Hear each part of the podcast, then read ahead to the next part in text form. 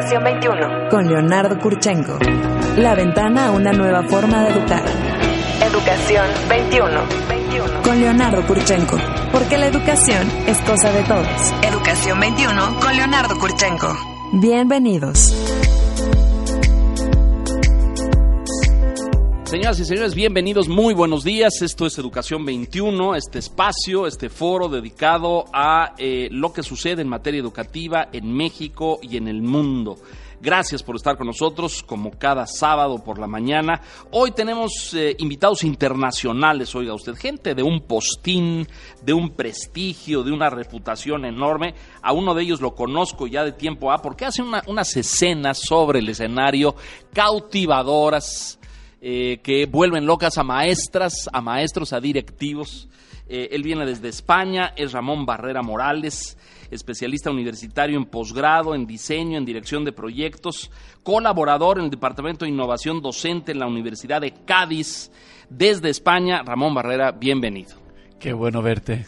Y gracias por volver y bienvenido a todos los oyentes. Bienvenido, muchas gracias Ramón. Me da mucho gusto que, porque habe- a- hemos compartido conferencias, hemos compartido plenarias con maestros y con docentes y escenarios, pero nunca un micrófono en la radio. Así es que este es un espacio donde debutamos hoy juntos. ¿no es cierto? Juntos. Y contigo siempre es un placer. Gracias, Ramón, te agradezco mucho. Bienvenido. Y me da mucho gusto recibir, ella viene desde Argentina, Laura Lewin, que es autora de un libro fantástico que tengo en mis manos que se llama El aula afectiva, de afecto. Ahora vamos a profundizar en esto. Eh, claves para el manejo eficaz del aula en un entorno afectivo y efectivo. Bienvenida, Laura. Gracias por estar con nosotros. Bueno, un placer, muchísimas gracias. Eh, ambos, a lo largo de la semana, estuvieron aquí en la participación de un congreso de Santillana, de la editorial Santillana, que hemos hablado mucho acerca del trabajo que hace Santillana en materia educativa, tendencias educativas del siglo XXI para un aula afectiva. Haz de cuenta que te mandaron a hacer el congreso para ti, ¿no es cierto? O sea, cierto. el título del congreso Sí, es el título es de tu libro, o sea, eres tú. Hicieron un congreso solo para ti. Yo no lo quería decir, pero me sentí así. La Así, verdad Claro, así. claro. El hilo conductor del Congreso ha sido tu aula, el aula afectiva. Los demás, Leonardo, venimos a hacerle los coros. Claro, eso veo. Claro. Eres corista. Bueno, Corista de una maravillosa Una artista, cosa, ¿eh? Ramón, que a ti se te da con una facilidad enorme. Bueno, a ver, díganme una cosa, Laura, empecemos por esto. ¿Por qué un aula tiene que ser afectiva? ¿Por qué el afecto cuenta en materia educativa? Bueno, primero, sin vínculo no hay aprendizaje. Ajá. Y el docente efectivo tiene que ser afectivo. Nosotros necesitamos de un aula sana en donde el docente no solo puede enseñar, sino que los alumnos puedan aprender.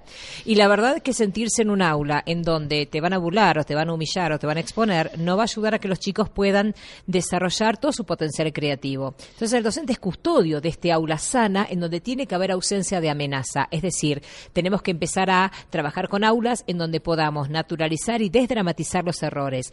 Pero de vuelta, el afecto es muy importante porque desde el mismo momento de nuestro nacimiento, nuestros cerebros están formateados, cableados, preparados para aprender mejor en entornos afectivos. Y esto es científico, es lo que nos dice la ciencia. A ver, y esto tiene que ver mucho con este reciente, y digo reciente porque cuando yo fui a la escuela, el cómo te sintieras era totalmente irrelevante para el maestro. Le, le- le importaba un pepino si estabas contento, a gusto, triste, deprimido, si en tu casa te habían regañado. Hoy esto, con el desarrollo de la inteligencia emocional, ha cambiado radicalmente. Hoy las, las neurociencias nos dicen que el ambiente emocional del niño es fundamental para el aprendizaje. ¿Es correcto esto? Claro, pero además lo que estás diciendo es exacto. ¿Qué se buscaba antes? ¿Que aprendieras o que aprobaras? Entonces, si nosotros ponemos el foco en aprobar, y muy poco me importa lo que vos te sentís, porque en definitiva vos estudiás, rendís, aprobás y en los tres días te olvidaste de todo. Pero si yo lo que quiero es que realmente vos aprendas y el entorno es muy importante. Hoy sabemos que emoción y aprendizaje son un binomio indisoluble, van de la mano. Un chico que tiene papás que se están separando no puede aprender. Un chico que le acaban de regalar un cachorrito no puede aprender. Entonces, garantizar las condiciones emocionales del aula es muy importante para que no solo enseñe el docente y que pueda aprender el alumno. Es decir, un clima negativo afecta que podamos aprender. Ramón, ¿tú qué dices de eso? Sí. ¿Tú lo compartes? Hombre, lo comparto totalmente. A mí me gusta mucho la diferencia diferencia que hace Laura entre enseñar y aprender, porque ahí está la clave. Creo que hoy no se trata de, de formar estudiantes, la palabra estudiante es el que estudia el día antes, es un estudiante, sino hacer aprendices hacer aprendices. Porque yo digo siempre que hay dos cosas que no vamos a dejar de hacer en la vida. Una, respirar, que les recomiendo a todos los oyentes que no dejen de respirar. y la segunda claro. es aprender. No dejamos. Por eso debemos de hacer buenos aprendices, facilitar y crear entornos para generar buenos aprendices. ¿Cómo se hace un aula sana? Cuando tú hablas de este término sano y, quiero entender equilibrada, con balances, donde el bullying no exista, donde no haya eh, la, humillación de un compañero, donde no se le margine, donde eh, tampoco exista este protagonismo sobresaliente del maestro, ¿no? Que estos, estos maestros de cuando nosotros íbamos a la escuela, que el maestro era el centro del todo, ¿no? No solamente del, del conocimiento, de la enseñanza, sino del salón, todo pasaba por el maestro. Y hoy vemos una pedagogía mucho más orientada a que los alumnos hagan cosas, a que los, los, los, eh, los aprendices, como dices tú, desarrollen habilidades y competencias en el aula por sí mismos. Eh, y ahí el maestro se hace un poco un facilitador nada más. Pero, ¿cómo, cómo construyes esta aula sana, balanceada, equilibrada? ¿Qué hay que hacer para lograrla, Laura? Lo primero que tengo que hacer es una conexión emocional con mis alumnos. Cuando el docente tiene problemas de conducta, no tiene problemas de conducta, tiene problemas de conexión, no se está conectando con sus alumnos.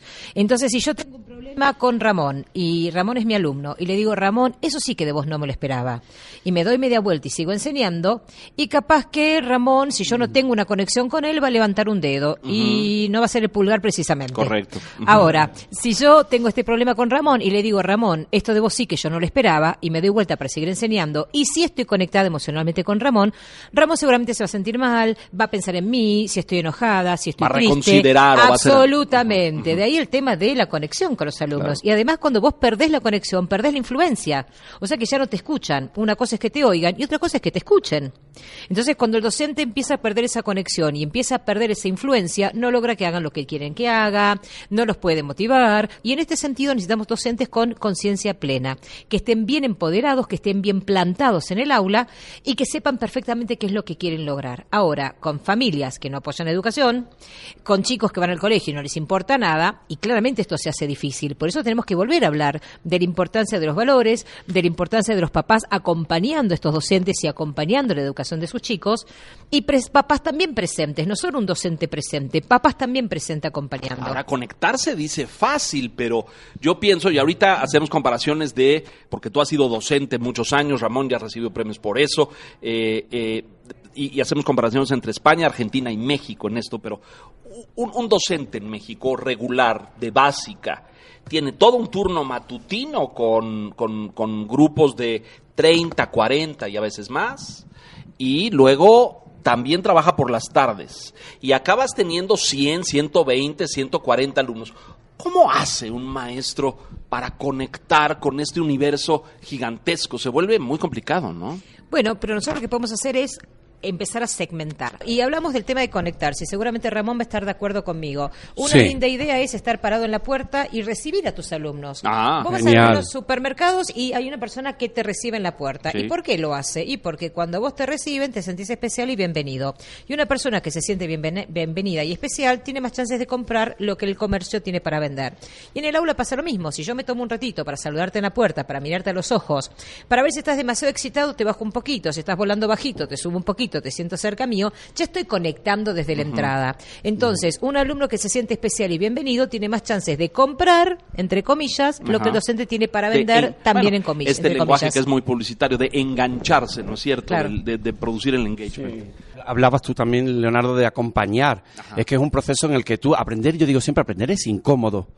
Pero el docente debe de generar espacios cómodos, donde las personas se sientan cómodas para ser, cómodas para estar.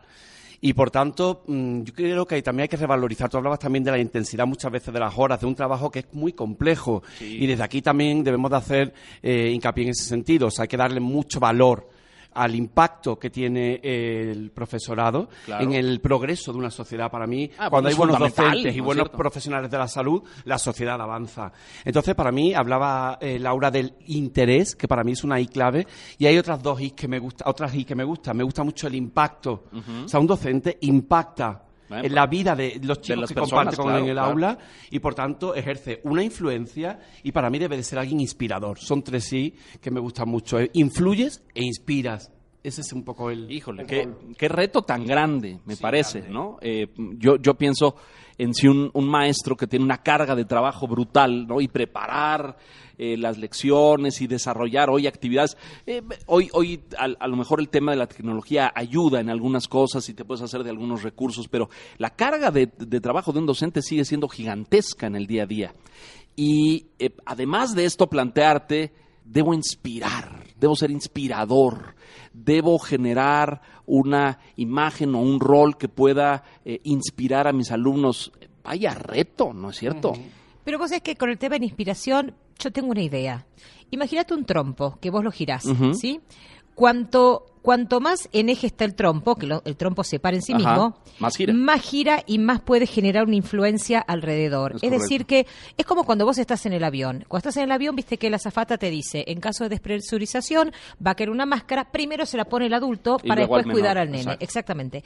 Y acá pasa lo mismo. En la medida en que yo esté bien parada en el aula, esté contenta con lo que estoy haciendo, esté entusiasmado, voy a poder generar este efecto del trompo de poder inspirar a los A demás. los demás. Exactamente. Entonces me parece que primero me cuido yo. ¿Cómo me cuido yo? Uno de los problemas graves que tenemos, lo dijiste vos, Leonardo, exactamente, es los chicos, los docentes, perdón, que trabajan en diferentes colegios, que si- llegan Muchas a su casa y siguen trabajo, trabajando. claro. Entonces, ¿qué pasa? Si el docente lo que hace es poner el foco en, en- en hacer cursos para eh, que los alumnos se motiven más, hacer foco para aprender las últimas tendencias de tecnología o lo que Ajá, sea, ajá. pero no se cuida él, Claro. va a llegar muy cansado Totalmente. al aula. Entonces es importante que él aprenda a cuidarse él, que es importante que tenga la mejor vida que pueda tener y que tenga un bienestar. En ese sentido, tenemos que enseñarles a los docentes a cuidarse, porque primero viene el estrés. A cuidarse como personas. Absolutamente. Sí. Primero viene el estrés y yo ese estrés no lo trato, si el estrés se prolonga en el tiempo y se hace muy profundo, Sí, se vuelvo- convierte en síndrome de Sí, desgaste claro. profesional. Y eso es muy complicado porque además de no poder dar una calidad en la enseñanza, la persona se empieza a, ¿no? a, a cerrar, se empieza y- a y caer vuelves irritable, empiezan y los, haces, claro, y y- empiezan los problemas psiquiátricos, Claro, en donde es una montaña rusa de la cual después Sí. es muy difícil salir. Claro. Sí, a- decía Laura algo que para mí, cuando hablamos de que tiene que ser inspirador, es verdad que parece que le estamos lanzando un reto encima, también inspirador, después Sí, de lo que trabajo. sí, claro. Pero es que, claro, yo siempre le pregunto a los, a los docentes, ¿y a ti? ¿Qué te inspira? ¿Quién te inspira? Claro. ¿Dónde buscas tu inspiración? Porque ese es un trabajo que tiene que hacer también cada uno para poder dar. Educar y ser docente Sí, porque también. eso se transmite. Claro, totalmente. Si y tú además, estás lleno de energía y inspirado en algo, lo pasas a, a- Claro, a otro claro, grupo, claro. ¿no? Mira, hoy también las tecnologías que hablabas tú, Leonardo, hoy hay tantas cosas ahí para inspirar. Sí. Yo muchas veces le digo a los chicos, copiarlo todo, pero de los buenos. Y hay tantas cosas maravillosas que ahí se están haciendo, que también tú tienes que inspirarte, leer, mirar y probar. A mí me da igual de dónde cojas las ideas, me interesa dónde tú las llevas. Chivas. Y, los docentes Y cómo pueden las co- construyes, Cómo las construyes y las haces tuyas. Puedes Claro. hacer tantas cosas preciosas. Finalmente, ser docente es un acto de generosidad, ¿eh? No lo podemos olvidar. Es No, un acto claro. también de dar. Y para dar, tengo que estar yo, tengo que tener cosas Esto para que dice Laura, compartir. tienes que estar bien, tienes que estar en tu centro, tienes que estar equilibrado, Sí, sí, porque sí. si no quedas. Totalmente. Das enojo, das frustración. ¿Cuántos maestros frustrados nos encontramos? Quiero volver a, a la, a la conexión, Laura, porque eh, hablaste de la conexión con los contenidos y con hacer contenidos atractivos, diversos y mantener la atención o la motivación de los muchachos, pero eh, hablo de la conexión emocional, esa que me parece todavía más difícil, ¿no? Porque el maestro es, es todavía en México tenemos muchos maestros que representan la autoridad, ¿no? Y que es eh, la encarnación de eh, la sabiduría y el conocimiento. Y es un rol que a los maestros les gusta ejercer, al que no renuncian fácilmente. Es decir, cuando hablamos de esta pedagogía del siglo XXI, del maestro facilitador, motivador, el que impulsa pero se hace un lado para el que crezca que desarrollas el estudiante, eh, ese maestro no renuncia fácilmente al rol este de yo lo sé todo y yo soy eh, el oráculo del conocimiento. Eh, ese maestro, conectar emocionalmente con los alumnos, me parece que le cuesta mucho más trabajo, ¿no? Mira, cuando yo iba al colegio, si mis papás tenían que hablar con la maestra, yo no dormía en toda la noche. Claro, qué impresión. Si hoy la maestra tiene que hablar con mis papás, ¿no? O con los papás de algún, de algún alumno, el que no duerme es el docente. Claro. Entonces, ¿sí o no? Las verdad. cosas han cambiado. Entonces, antes la autoridad se imponía. Hoy no puedes imponer autoridad en ningún lado, ni en una empresa, en una organización, en un colegio, Nada, menos nada. en un aula. Entonces, ¿cómo vas a ganar esa autoridad? A través del respeto, de la idoneidad y de la credibilidad. Ese es el principio. Es como yo me paro frente al aula. Me- te creo. Si a mí, claro, si te creo, si veo que estás apasionado, que te encanta, vos hablas muy bien del, el- del entusiasmo que se contagia, ¿no? Ajá. Entonces vengo contento. Imagínate un docente que dice, bueno, si se portan bien nos vamos 10 minutos antes. Claro. ¿Qué está diciendo? Sí, ¿Qué está el- el- diciendo? el va a ser un rollo, Vamos, claro. ¿no? Que yo también me quiero Claro, ir. claro, Entonces, claro. cuidado con los dobles mensajes. Entonces, cuando vos te parás y disfrutás lo que estás haciendo y buscás la manera de que les divierta a ellos, vos pensá algo, no les gusta historias, pero les encanta History Channel. ¿Sí? No les gusta, no sé, que te pares a Bueno, hablar de no no, le sé gusta qué la cosa. clase de biología, pero ven el, el, el del el- Animal el Planet, Animal Planet, exactamente, exacto. Sí. O les gusta una buena charla TED. Entonces, a veces también es Bueno, les cuento esta cosa. Mi hijo de nueve años no le gusta comer, ¿no? Es un tilico, hace mucho ejercicio, pero no come nada. Este y ve un canal donde hay chefs cocinando y preparando cosas, ¿no? Entonces, y es pues, una cosa de esa...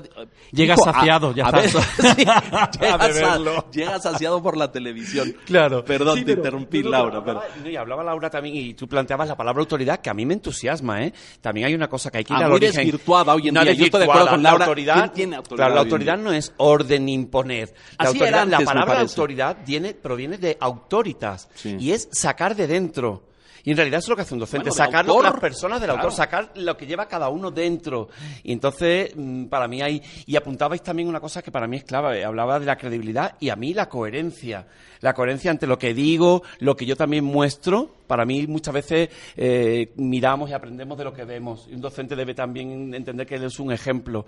Y luego tú planteabas lo del no sé, que a mí me encanta. Ah, Yo le digo muchas veces a los alumnos, no, No sé. tengo ni idea. Claro. Porque antes el docente parece que Bueno, yo eso no tengo que me, saber, me parece que eso buscar. humaniza, ¿no? Y te- es decir, ya los oráculos esos que lo saben Yo todo, no. creo que ya no existen. No, yo le digo muchas veces, no sé, pregunta, porque si yo acostumbro a que...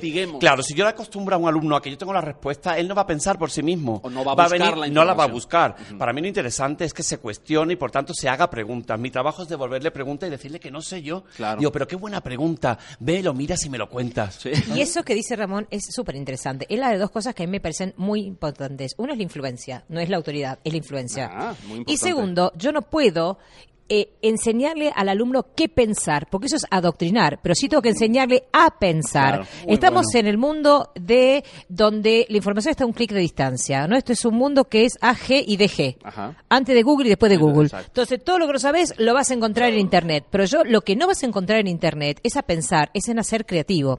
Las habilidades básicas de este siglo son pensamiento crítico, pensamiento creativo y resolución de problemas. Es, Pero el docente, ¿qué hace? Le enseña lo mismo a todo el mundo, mismo de la misma manera Exacto. y en el mismo tiempo. Y la evaluación es la misma para todo el mundo. Entonces, si yo digo, por ejemplo, cama, avestruz, gato y perro, ¿cuál es la palabra que no corresponde? Cama. No, avestruz, que es la única que tiene dos patas. Ah, claro, Eh, o sea, claro. eso es lo que pasa en la evaluación. También podría ser avestruz que empieza con vocal o que tiene tres sílabas. Claro, pero esto que es un chiste, ¿Cuál es la lo que intenta. correcta? eh, Claro. Y en la medida en que yo siga tomando evaluaciones, en donde le exijo al alumno que escriba lo que yo quiero leer, no le estoy enseñando a pensar. Entonces, lo que yo necesito desarrollar es el pensamiento crítico, que el alumno pueda pensar. Y a pensar se aprende. Claro. Entonces, cuando yo puedo correrme, que es lo que Ramón está diciendo todo el tiempo y me encanta y que vos también, Leonardo, estás diciendo, cuando yo puedo descentralizar la clase, puedo salir de este rol de yo lo sé todo y acá se hace lo que digo yo, le, lo empodero al alumno y al, al alumno lo vuelvo a poner en el centro de la escena, que es de donde nunca debió correrse.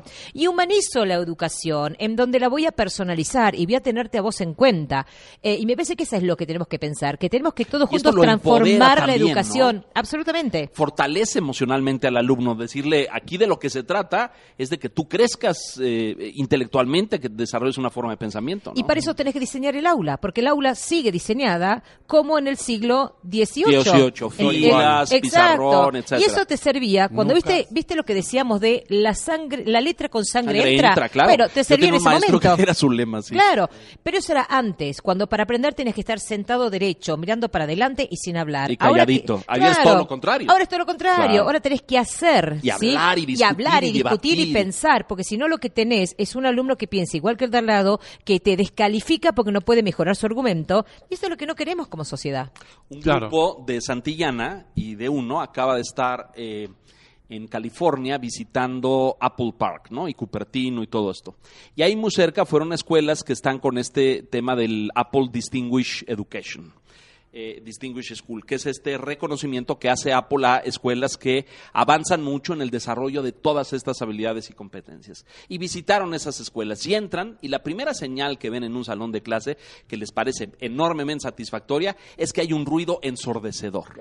Y hay parejas y tríos y equipos de cuatro alumnos trabajando en distintos rincones del aula resolviendo problemas. Sí. Es decir, el maestro puso en el centro un, un- un tema problematizador, los puso y los dijo a trabajar. Ahí, ¿Y claro. qué hacían los chavos? Eh, unos abrían y consultaban un iPad para ver la fórmula para resolver esto. Y luego, después de consultar el Google o el banco de datos, se ponían a desarrollar la fórmula y, un, y un gráfico y un diagrama. Es decir, los muchachos estaban resolviendo un problema. Salieron muy satisfechos el grupo de Santillana que vio este experimento, que es la forma en que esa escuela trabaja regularmente. El maestro callado dejaba a los jóvenes trabajar, ¿no? A resolver Sí. problemas y a desarrollar pensamiento crítico independiente. Claro. A mí me encanta una palabra que creo que para la educación es muy importante de asimilar y de entender bien, que es caórdico. Caos, Caórdico. caórdico. Caos. Viene de la ingeniería caos y orden. Ajá. En una clase, cuando tú trabajas con personas, tiene que estar viva. Y yo cuando no veo caos en un aula es porque hay mucho orden. Y el proceso creativo del que hablaba eh, Laura, que es clave, es fruto de que haya caos. Caos. Hombre, si en un aula hay mucho caos y poco orden, hay mucho descontrol. Claro. Pero si hay muy, eh, si hay eh, poco, eh, mm, al contrario, ¿no? Si hay Sí. también Mucho orden y mucho poco orden caos. y poco, poco caos, los alumnos solo obedecen. Claro. Solo obedecen Y se comportan- y repiten. Y Entonces, para mí me encanta el caos porque no hay que temerlo. Lo que le pasa a muchos docentes Le es temen. que temen el Claro, caos. les da miedo. Les claro. da miedo el caos. ¿No? Y lo que dice Ramón es clave. ¿Y sabes si queremos seguir pensando en esto, cuál es el próximo paso? El aula. No tenemos que hablar de decoración del aula, tenemos que hablar de diseño de aula. ¿Qué aula necesito yo? Si yo lo que quiero es activar, es motivar, es desafiar cognitivamente, Hay es que un aula cooperativa, la tengo que eso. diseñar. Y estoy segura que esta aula que vos decís en California tenía Estaba diferentes, así, y- y, tenía diferentes espacios. Espacios. Un espacio en donde vos generás brainstorming, creás, que tal vez puede estar un poquito más alto, con bancos más altos, Otro otros de- espacios más bajitos donde vos plasmás lo que estás pensando, otro con computadoras, en donde De vas a, vas a consultar claro. o te vas a contactar con gente de otro mundo, de Claro. otros países, de otro mundo, digo yo, de otros países. Porque lo importante es, al de al lado, lo veo todos los días hace siete años. Poneme a investigar con uno de Finlandia, con uno de. Argentina, con uno de otro lado, Claro. y generás ese interés. En este caórdico, me encantó lo que dijo Ramón, en un ambiente en donde tenés un poco de caos, pero ordenado. Orden también. Déjenos hacer una pausa aquí rápidamente y regresamos con dos cosas, eh, Ramón, Laura, eh, un poco darles, yo, yo sé que esto no, no hay recetas, ¿no? Este, y cada país y cada cultura responde a sus momentos y sus tiempos, pero algunos tips para que un maestro pueda empezar a desarrollar este- esta conexión o reconexión con sus alumnos, cómo desarrollar inspiración y credibilidad. Y además diseñar su salón de clase. Estamos en Educación eh, 21 platicando con Ramón Barrera de España, con Laura Lewin de Argentina. Vamos a hablar de este fantástico libro. Mensajes, volvemos enseguida. Transformemos juntos a la educación. Participa con nosotros. Escríbenos en Twitter. Arroba educación-21. Recuerda que el 21 es con números romanos. Educación 21. Con Leonardo Kurchenko. Gracias por continuar con nosotros. Seguimos en Educación 21 con Laura Levin y con eh, Ramón Barrera. Decíamos, eh, a- algunos eh, consejos o tips para maestros en términos de el diseño de su aula. ¿Cómo diseñar un aula, Laura? Bueno, el diseño del aula es importantísimo por esto que veníamos diciendo, ¿no? La primera pregunta es qué necesito que pase en el aula Ajá. y tratar de que los muebles sean eh, estén en función del alumno y no al revés. No puedo tener un alumno en función de, ah, bueno, esto sería buenísimo hacerlo en grupo, pero como no podemos mover los muebles, no lo hacemos. Entonces, si el mueble no lo puedo mover, que el elemento flexible del aula es el alumno. Entonces me sentaré en el piso, me subiré un árbol, ¿no? Ver qué es, Sí, ¿no? exacto. ¿Cómo, cómo ¿Qué es lo podemos- que sucede más habitualmente, no es cierto? y a mí lo que me gusta mucho es esto de abrir el aula. ¿Qué significa abrir el aula? En la medida, vos pensás un, un pupitre de colegio. Ujú. Ese lugar chiquitito, Clásico, digamos, clásico, que te entra una fotocopia y no mucho más. Y en ese espacio chiquitito esperamos que piensen a lo grande. O sea, la verdad que es complicado. Entonces, Sí. yo necesito ver cómo piensan los alumnos, ver cómo procesan la información. Escribamos en los vidrios. Hay marcadores para vidrios fabulosos. Claro, fantásticos. Escribamos en grupos, hagamos un, no sé, mapa mental sobre una mesa redonda, en donde vos escribís, vos le tomás la idea del otro, la mejorás, no sabés cómo empezar, te inspiraste con lo que empezó uno, y eso después con un trapito con alcohol sale. O sea, salir de la carpeta, salir del cuaderno. de la pizarra. Claro, quiero ver De cómo estar viendo pensás. para adelante todo. Y además ahí trabajás diferentes habilidades, como el flexibilizarte, la adaptación. Entonces, me gusta pensar en un aula que tenga luz natural, por favor, muy Ojalá. importante, Wow. ojalá, Ojalá. muy importante donde haya aire, donde me pueda mover. Hoy sabemos que para aprender hay que moverse y sin embargo hemos diseñado aulas para estar sentados cuatro, seis, ocho eso. horas. Es, es, es la ilustración y el siglo XVIII, ¿no es cierto? Es este modelo de la estática y el, el alumno sin moverse. Y hoy la pedagogía nos dice justo lo contrario. Total. Si no te mueves, no aprendes, ¿no es cierto? Sí, el otro día, curiosamente, me decía una profesora en un colegio una cosa que me dejó, eh, era con chicos de 13, 14 años, y me dice que, que uno es que no se sienta como un hombre. Y yo le contesté, es que no es un hombre, siéntate tú como él también. O sea, quería que se comporte como quien no Como es. adulto, Como claro. un adulto. Es que se- no, siéntate como un hombre. Pero bueno, tiene 13 años. Es que no dejamos que se pongan ni siquiera de Pero pie. ¿qué le, qué le pasa? Le, le da miedo al maestro que se muevan, le da miedo. El la- aula es un espacio en donde vos tenés un docente que quiere control y un alumno que quiere libertad. Y ahí tenés que empezar a llegar a un medio feliz, ¿no? Porque...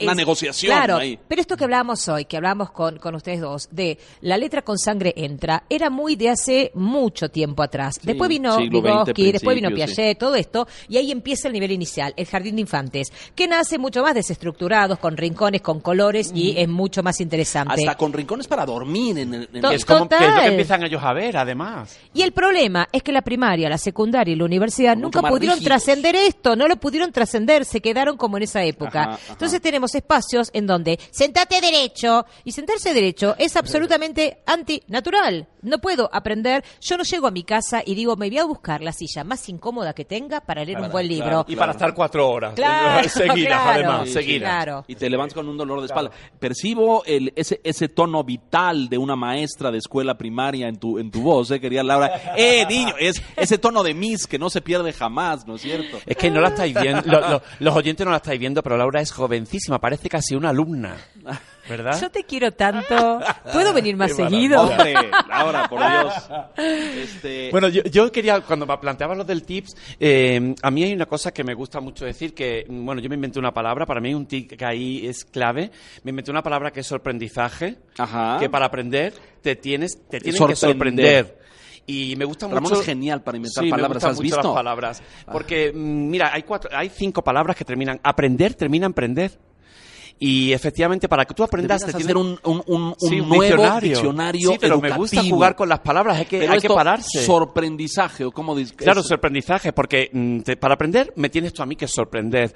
Y sobre todo el chico se tiene que sorprender de lo que es capaz de llegar a hacer y a ser. Entonces, cuando yo voy a un aula que ya sé lo que va a pasar, Ajá. su capacidad de curiosidad está mermada. Entonces, a mí hay cinco verbos que terminan en apren- en aprender que me encantan. Aprender, por supuesto, que es el primero, pero para aprender tengo que comprender Ajá. que termina en aprender. Ajá. Si no comprendo, no he aprendido. El tercero es emprender, porque es hacer algo con lo que Echar a aprendes, con las ideas, claro. como decía Laura, con el movimiento, con la acción. Si no hay acción, no hay aprendizaje. Luego también desprender, porque para Soltar. aprender, y los docentes nos tenemos que desprender de muchas cosas que pensábamos que funcionaban y ahora ya no funcionan. Y el cuarto, por supuesto, es sorprender. Por eso yo digo a los alumnos, ¿qué es lo último que te ha sorprendido de a ti mismo, de tus clases? No sé. Pero acá hay algo re importante, y es que tenemos que pensar que los chicos están sobreestimulados.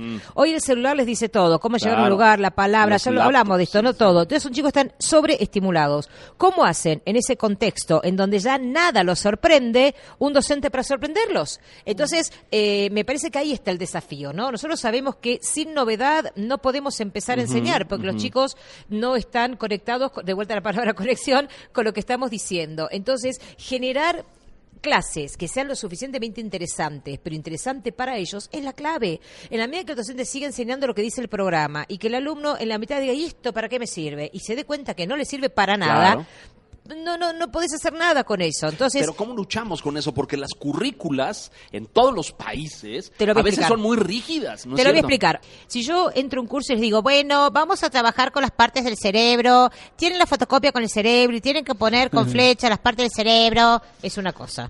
Pero si entro a otro curso y les digo, chicos, Hoy les voy a contar qué les pasa a sus cerebros cuando se enamoran. Ah, wow. Y les voy a contar además por qué cuando ustedes se enojan mucho, dicen o hacen cosas de las que después se arrepienten. Hoy te voy a explicar por qué te pasa esto y además te voy a enseñar cómo hacer para que no te vuelva a pasar. Y después le enseñas la parte del cerebro. Claro. O sea, la, la memorización Sí, va a estar. Claro, pero- el arranque de la, de la engancharlo. captar la atención. Es Entonces, claro. en el siglo pasado todo era memorización, era memorizar contenidos y después volcarle una evaluación. Hoy ya no podés seguir así, porque el chico tiene que entender para qué le sirve esto. ¿Y dónde lo aplica? ¿Dónde lo pone en práctica? no? Absolutamente. Hay cosas que vas a tener que seguir memorizando. Las capitales de Europa, Sí, las claro, tablas. claro, las Pero eso tablas. no puede ser la regla, tiene que ser la excepción. Después tengo que ponerlos a pensar, a hacer, a razonar. Les tengo que poner desafíos, proyectos de investigación. Pero sobre todas las cosas tengo que interesarlos. Entonces, en un curso con Unir con Flechas o en otro donde les digo, hoy les voy a explicar algo que te va a servir para la vida, el contenido es el mismo. Es decir, que el problema está en la transmisión, no únicamente en el contenido.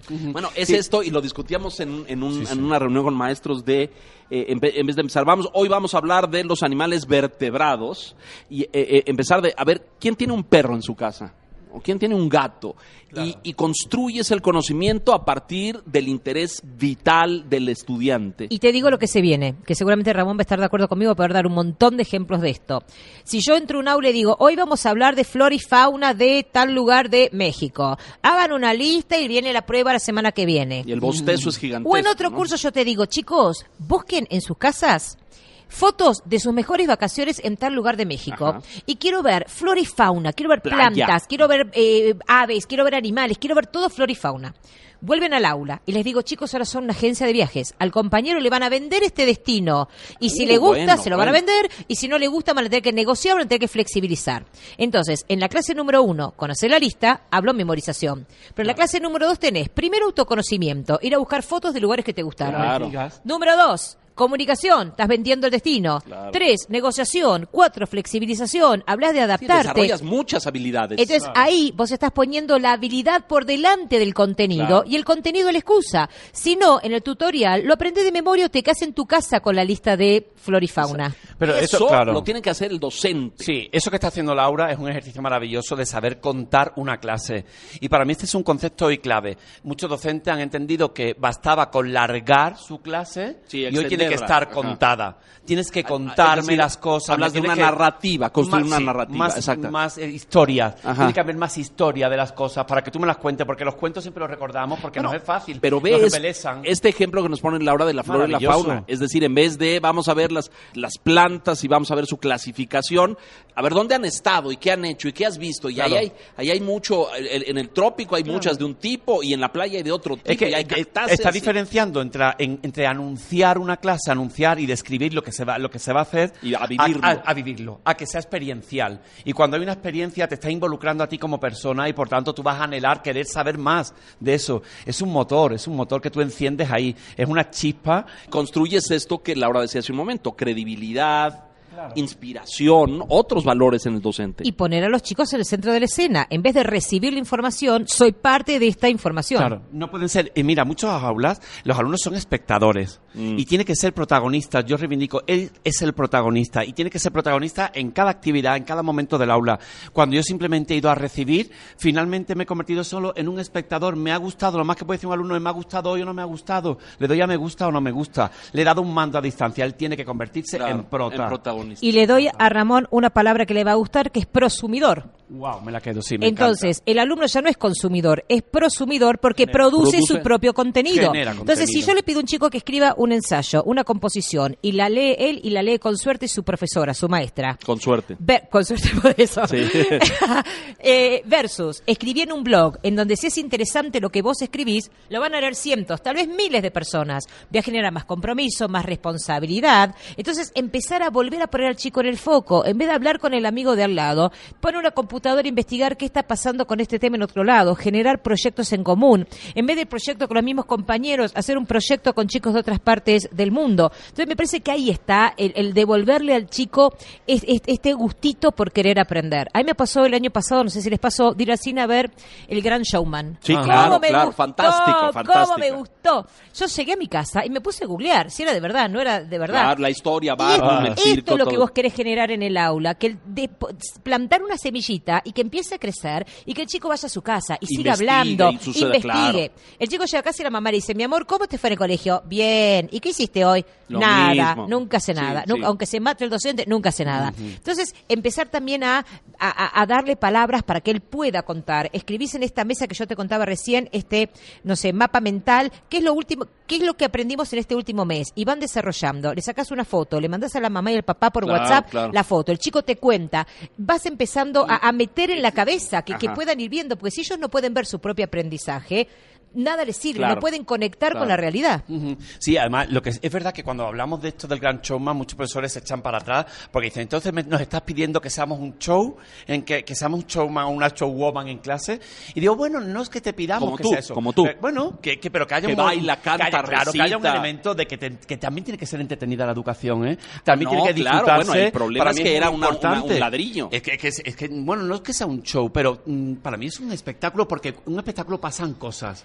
El buen docente es, cosas- Claro. el buen docente es un poco hipnotizador, un poco mago, un poco de todo, Magia, animador. claro. Hoy, mira, lo hablaba con Ramón hace un ratito. Cuando estuvimos juntos en el evento Santillán el otro día, en un momento yo dije, ¿cómo no amar hacer esto? Porque veías a toda la gente enganchada, Bueno, Ramón claro. le pasó lo mismo, la gente deliraba cuando daba la charla a Ramón.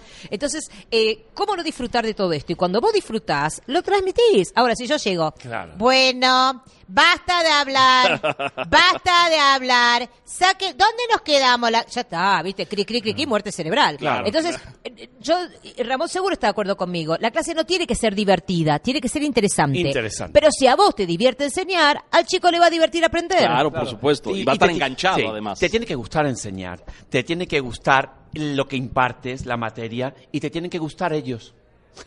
que hay muchos docentes que digo, creo que lo Pero- que no te gusta mucho son los chicos, empiezan, es que yo no les interesa nada. Digo, pero ¿cómo que no les interesa nada? Claro que les interesa. Si lo sufren, ¿no? Eh, docentes sufrientes Sí, que sí, van por el camino. Sí, sí. Y la gran pregunta es, ¿no? Un poco, ¿será verdad que no se motivan o no se motivan para hacer lo que vos querés que hagan, de la Ah. manera en que vos querés que lo hagan Claro. y en el momento en que vos querés que lo hagan? Y la gran pregunta que todo docente tendría que preguntarse en algún momento es, ¿los chicos están acá porque me tienen que escuchar o porque me quieren escuchar?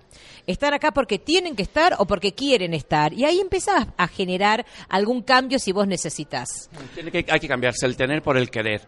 Y también es verdad que falta también el deber. ¿eh? No queremos tampoco quitarle hierro a la importancia de que muchas veces el esfuerzo es necesario para conseguir resultados. Hace falta esfuerzo. vital, claro, y es por vital, supuesto. que no queremos tampoco. Pero de tener hay que pasar a Debo querer. decir que me hace profundamente eh, feliz saber que tú estás en la Patagonia y tú estás en Iberia. Porque si estuvieran en México, yo ya no tendría programa. Y el programa lo harían ustedes.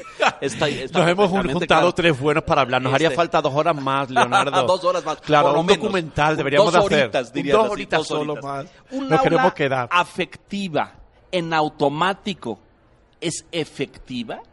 Construir vínculo emocional con los alumnos la hace efectiva por sí sola o hay que poner más ingredientes. No, no, no, no. Claramente, eh, un docente Sí, que claro. es simpatiquísimo, que es carismático, pero que no es idóneo, no logra nada. Es lo Claro, mismo que no querer sabe. operarse con un médico simpatiquísimo, ¿viste? Pero que te opera con Sí, métodos del siglo genial, pasado. pero que no sabe claro, hacer- o que te opera con métodos del siglo pasado. no vas a querer. Por eso yo hablo de la idoneidad, del respeto y de la credibilidad. Vos vas a poder generar este afecto y generar... est- y este afecto también hablemoslo, ¿no? ¿Cuál es la distancia la mejor distancia para mí es lo suficientemente cercana para que sea cálida, pero lo suficientemente distante para ser profesional. Tampoco es somos todos amigos y también hay que poner claro, límite. claro, claro. ¿Sí? Pero para poner límite uno no tiene que estar enojado, tiene Y- que estar convencido. Yo no te voy a permitir que me false el respeto, que le Absolutamente. el respeto a, a tu compañero. Y yo soy custodio del clima en el aula. Yo soy custodio de que nadie puede interferir con el aprendizaje de otro compañero. Y ojo al docente que se hace el distraído con temas de bullying. Ajá. El bullying atenta contra la dignidad del ser humano. claro.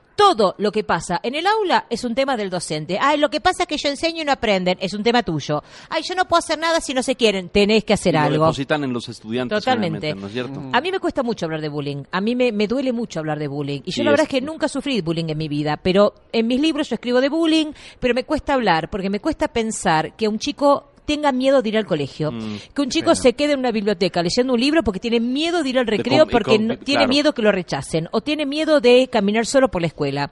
Y ahí necesitamos unirnos. El adulto es el que tiene que hacerse responsable, es el que tiene que cuidar a ese chico de que la pase genial en el colegio Y se divierta y se divierta y claro. aprende y tenga amigos y además yo creo, y esto lo digo siempre, ¿no?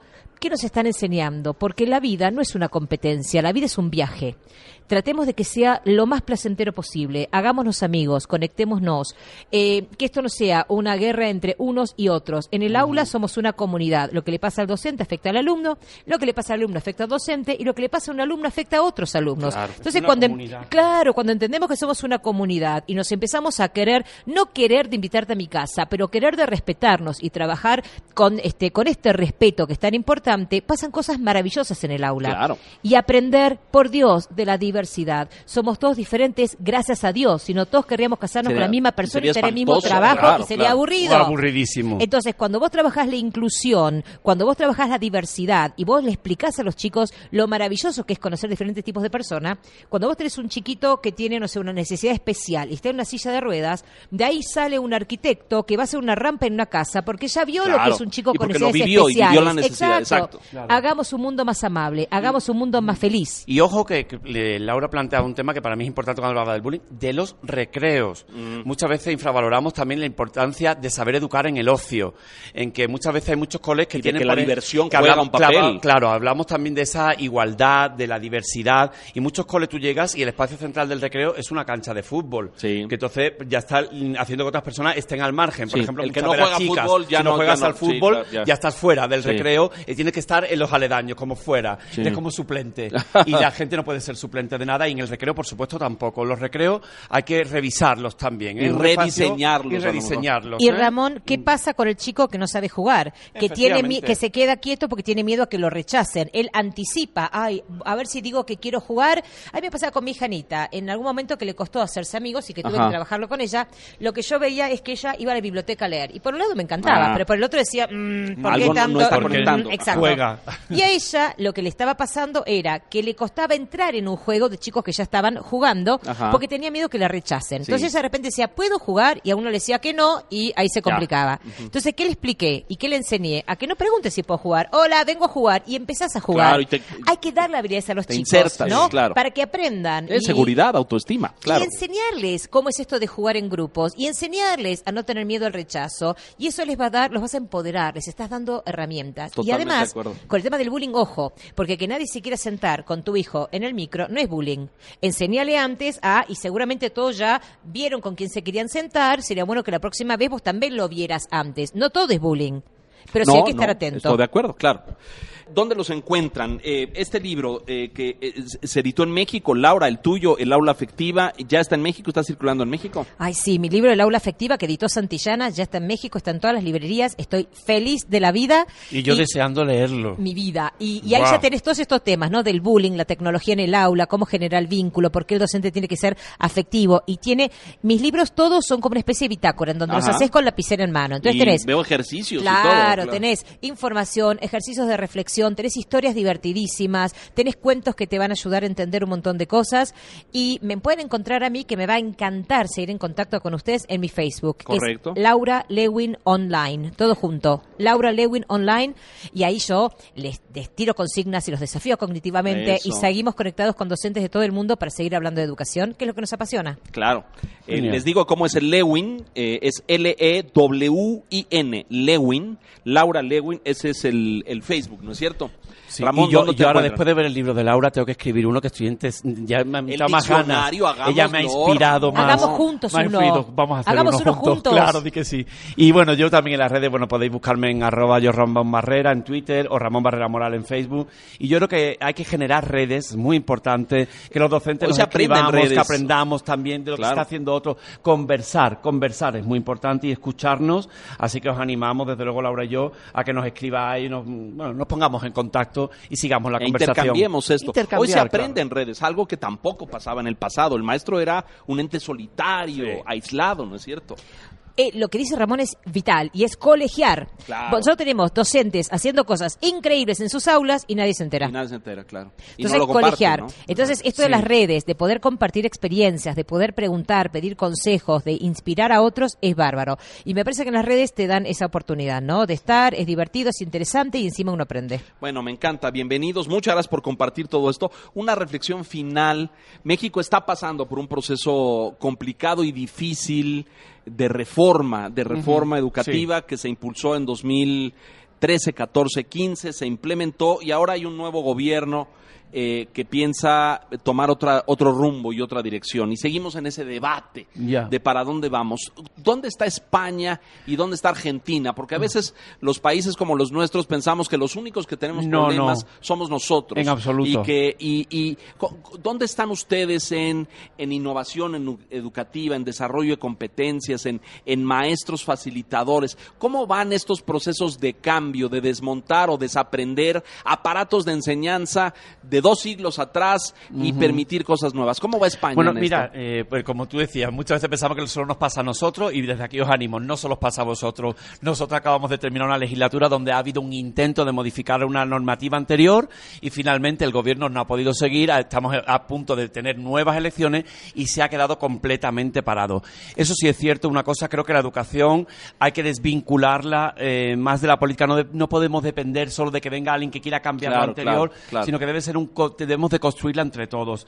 Y entonces yo reivindico muchas veces esta pac- un pacto de Estado también entre las fuerzas políticas para que entienda que la educación es un tema más grande, más importante que ellos Que mismos. está más allá de lo que está más allá de lo político y lo político, electoral. aunque la política necesita, porque cuando hablamos de política también hablamos de dotación de recursos, de dotación de, Claro, de claro. personal. Y finalmente de ahí se diseña la política pública, Y es pero- importantísima, es Claro. importantísima. O sea que no pasa tan cosa- cosas tan diferentes de lo que pasa en otros sitios. Y en España hay experiencias maravillosas actualmente de gente que está haciendo cosas muy bonitas, muy chulas, y otros pues también les cuesta, porque es un ejercicio de aprender a cambiar y cambiar es complejo. Es correcto, Laura. Y a mí me encanta lo que dice Ramón, porque yo siempre digo que yo prefiero una escuela con un buen directivo y malos docentes y no al revés. Porque el directivo es el que va a poder entusiasmar, es el que va a poder contagiar, va a poder inspirar. Nosotros tenemos que empoderar a los docentes, porque el docente es lo que, el que genera que las cosas pasen en el aula. Claro. Con un buen directivo voy a tener docentes empoderados y hay que también entender como directivos que nosotros tenemos, a veces es, es muy raro lo que pasa, ¿no? Porque el director le pide al docente que le enseñe a pensar a los alumnos, pero no lo deja pensar al docente. Exacto. Entonces yo siempre digo que, que tenemos que más que control y más que obediencia, lo que tenemos que generar es autonomía, porque la autonomía lleva a el compromiso. Ah, y a impulsar procesos de cambio. Exa- ¿no es y el control lleva a la obediencia. Entonces yo quiero docentes empoderados en el aula. Eh, y algo que te quiero contar, y, y me parece que tiene sentido para ir cerrando, es que hace 10 años no sabíamos que los taxis iban a estar muy nerviosos por Uber, ni sabíamos que las discográficas iban a estar nerviosas por, eh, por Spotify, ni sabíamos que Sí, las discotecas se iban mundo, a preocupar por Tinder, ¿no? Sí. que es una aplicación de citas, ni sabíamos que, no sé, que eh, OLX iba a ganarle el terreno a los avisos clasificados y tantas otras cosas. Si nosotros no entendemos que la educación tiene que cambiar y que el docente tiene que ayornarse, y estamos Mm. en problemas. No podemos seguir brindando, el docente que le siga enseñando a sus alumnos como él aprendió, le está brindando una educación del siglo pasado. Y eso es Muy lo que creo yo importante. tiene que cambiar. Como Bueno. dice este programa, Educación 21. Esa es, ese es el título. Les agradezco profundamente, Laura. Bienvenida a México y ojalá y te tengamos aquí con mucha frecuencia. Muchísimas gracias. Un placer Gracias. enorme y más placer todavía estar acompañada por Ramón. Oh, qué Eh. maravilla. Somos una pareja ya para siempre, Laura. Gracias. Bueno. Gracias, Leonardo. Hasta la próxima. Siempre. Gracias por todo, Ramón. Eh, buen viaje, regreso a sus países. El aula afectiva, este libro de Laura Levin, ya lo puede usted encontrar, lo editó Santillana en México. Trae un montón de diseños, de construcciones, de recomendaciones, de ejercicios también para este docente que construya un aula afectiva y efectiva. Gracias, Laura. Ramón, un gusto enorme siempre tenerte Un abrazo siempre Gracias. para ti. Gracias y a gracias a usted por la gentileza de su atención. Esto es Educación 21. Lo esperamos aquí en punto de las 9 el próximo sábado. Gracias. Buen día. Educación 21. Con Leonardo Kurchenko.